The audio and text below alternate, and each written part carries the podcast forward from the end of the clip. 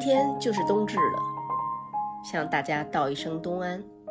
我是邓亚萍。今年适逢云南白药创制一百二十周年，为你读诗与云南白药亲情联动，发起了以“我希望”开头的三行诗征集活动。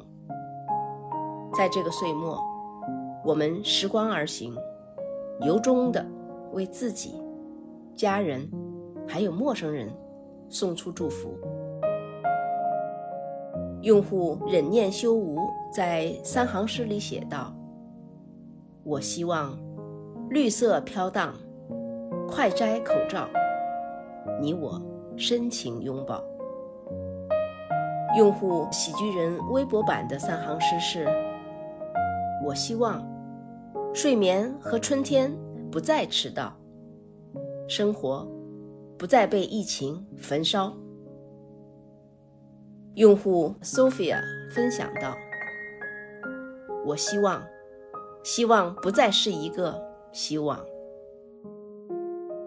一首首轻盈隽永的希望之诗，见证着我们生活的蜕变和更新，也传递着守护生命与健康的朴素愿望。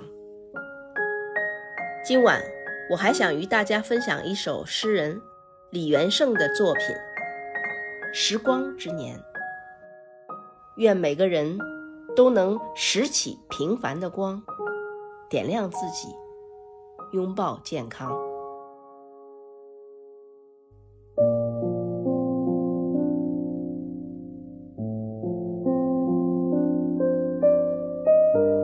未经审视的生活是不值得的。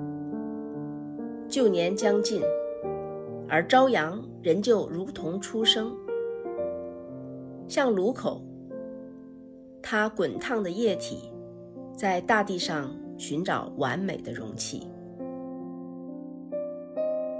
松树、向日葵、红景天，窗前默默伫立的我们，在经历惊涛骇浪之后，各自用自己的方式。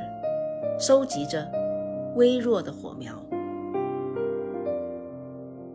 向上的生命都有两片对称的叶子，一片是爱，一片是批判。